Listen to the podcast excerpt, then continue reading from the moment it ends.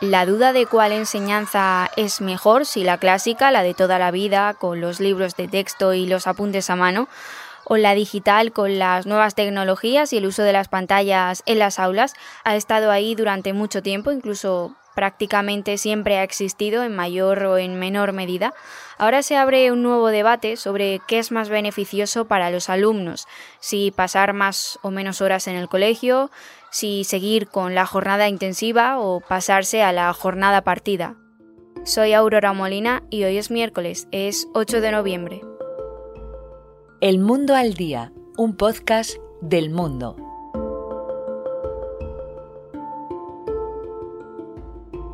La OCDE, la Organización para la Cooperación y el Desarrollo Económicos, ya recomendó a España que eliminase la jornada intensiva de los colegios, con el objetivo de reducir el abandono escolar temprano, como ya lo han hecho Dinamarca o Portugal, que ya han pasado de jornadas intensivas a sistemas flexibles de jornada completa. En nuestro país, la Comunidad Foral de Navarra ha sido la primera autonomía que en los últimos años ha cambiado el horario escolar y se ha sumado a la jornada partida para el próximo curso, para el curso 2024-2025. Mi compañera Olga San Martín es redactora de la sección de España del Mundo especializada en educación. Hola Olga, ¿qué tal? Bienvenida. Hola Aurora, ¿qué tal? Gracias por invitarme. Olga, ¿por qué está apuesta por la jornada partida en Navarra? ¿Se espera que otras comunidades también lo hagan? Sí, Navarra ha ido contracorriente y ha roto la tendencia oficial que desde hace años y especialmente a partir del COVID era hacer jornada intensiva, es decir, clases solo por la mañana. Em, esto es así en la mayoría de los colegios de España. Solo no es así en los de Cataluña y el País Vasco, donde ya desde hace tiempo la jornada es continua, o sea, de clases por la mañana y por la tarde. Y ahora Navarra ha sido la primera en cambiar. Antes de seguir contigo, Olga, quiero que escuchemos a Lucas Gortázar, que es director de educación de SADECPOL, con el que también hemos hablado sobre las ventajas que tiene esta jornada partida para los alumnos y también para las familias.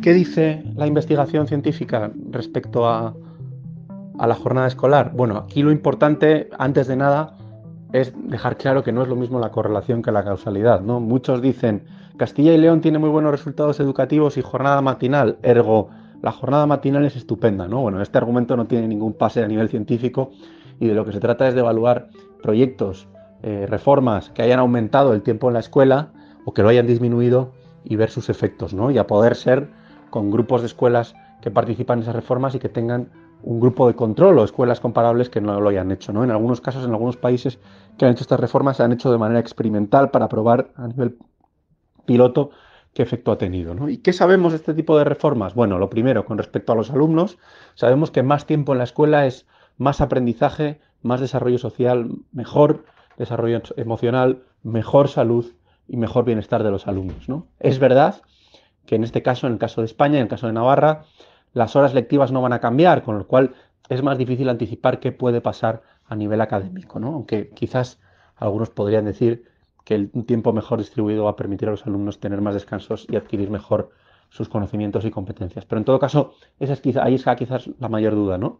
En el resto de dimensiones esperamos que esto tenga un impacto grande sobre los alumnos y que lo haga especialmente, de acuerdo con lo que dicen estas investigaciones, para el alumnado de rentas más bajas, de colectivos más vulnerables o de peor desempeño educativo, ¿no? Este tipo de políticas amplían las oportunidades precisamente para el alumnado que menos oportunidades trae y que menos bagaje trae desde casa y por tanto más escuela es más oportunidades más igualdad educativa y un mayor ascensor social, algo de lo que se está hablando mucho últimamente. Hay otra dimensión muy importante del efecto que tienen las jornadas escolares, que son las familias.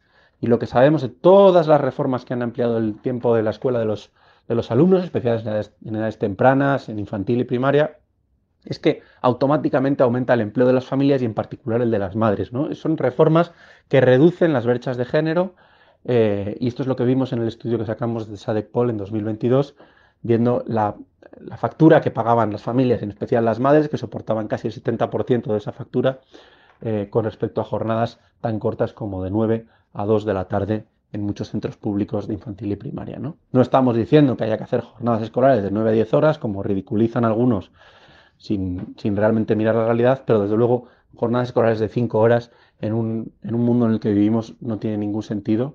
Hay que igualar y acompasar las jornadas escolares y laborales y por eso estamos hablando de jornadas escolares de 7 a 7 horas y media, que es hacia donde yo creo que Navarra está apostando. Esperamos que otras comunidades autónomas se animen porque de verdad esta es una apuesta política muy importante, ganadora, que puede mejorar la calidad de las, de las escuelas, el bienestar de los alumnos, la igualdad de oportunidades y también las posibilidades de empleo de las familias.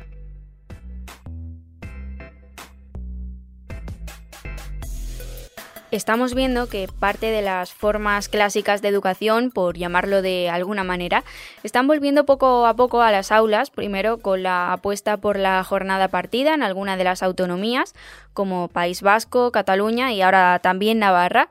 Y por otro lado también está el tema de que se está rechazando cada vez más el uso de las pantallas en los centros escolares. ¿Por qué este cambio, Olga? Sí, hay una investigadora que se llama Marta Ferrero que siempre dice que en educación es mejor estar a la penúltima que a la última.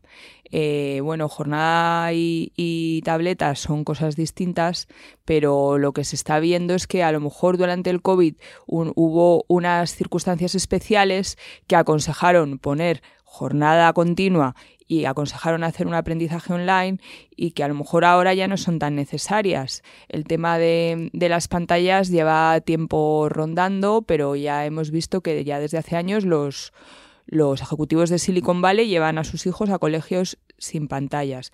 ¿Por qué? Porque se ha visto que para niños de edades tempranas no ayudan mucho ni a su desarrollo cognitivo ni, ni a su aprendizaje. Eh, con los adolescentes se ha visto también que están dando problemas, están dando problemas porque los controles parentales no están funcionando bien, porque acceden a contenidos inapropiados, porque se distraen. Entonces ahora hay escuelas que en su día fueron muy pioneras de, la tecnología y pusieron eh, pantallas, incluso sustituyeron los libros de texto por pantallas y ahora están viendo que no ha funcionado tan bien o por lo menos ya no es tan urgente como y necesario como era durante el COVID y están dando marcha atrás. Las familias también eh, están cambiando porque antes lo de la tecnología era un reclamo para los colegios y ahora las familias son las que van al colegio y preguntan, oye, pero ¿tenéis libros en papel? Y hay un cambio muy rápido de tendencia porque se ha visto que los resultados han empeorado y que los alumnos se están distrayendo mucho. Entonces, con esa vuelta al libro de texto y también a los apuntes a mano, ¿se puede decir que el alumno tiene una mayor ventaja de aprendizaje frente al uso de pantallas? Pues algunos expertos lo que dicen es que lo que se escribe se retiene mejor y que en el libro de texto pasa que el libro eh, tiene un marco limitado. Tú el libro eh, puedes pasar las páginas de un lado a otro, controlas en qué momento del libro estás, si tiene tantos gráficos, tantas infografías, em, puedes subrayar el libro. En cambio, al leer un texto digital de corrido, el alumno tiende a perderse un poco. Em, eh, tomar apuntes es muy bueno siempre, porque el que toma apuntes sintetiza. Entonces, si se toman los apuntes en el ordenador y si se sintetiza, pues también está bien. Lo que pasa es que muchas veces el alumno se confía porque ve que lo tiene ya todo en digital y no toma apuntes y dice, bueno, luego lo puedo buscar en internet o coger el PowerPoint que ya me lo han dado hecho. Con lo cual el aprendizaje implica un esfuerzo activo del alumno. Olga, te agradezco mucho que hayas estado en el mundo al día y que nos hayas explicado los cambios que recientemente están surgiendo en parte del sistema educativo de nuestro país. Muchas gracias. Gracias, Aurora.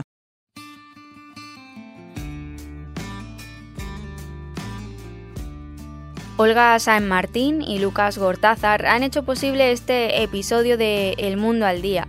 Te recuerdo que para escucharnos todos los días solo tienes que ir a elmundo.es, la web del mundo, y a las principales plataformas de audio.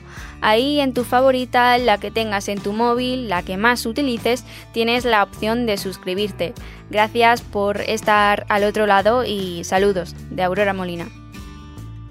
Has escuchado El Mundo al Día, un podcast del mundo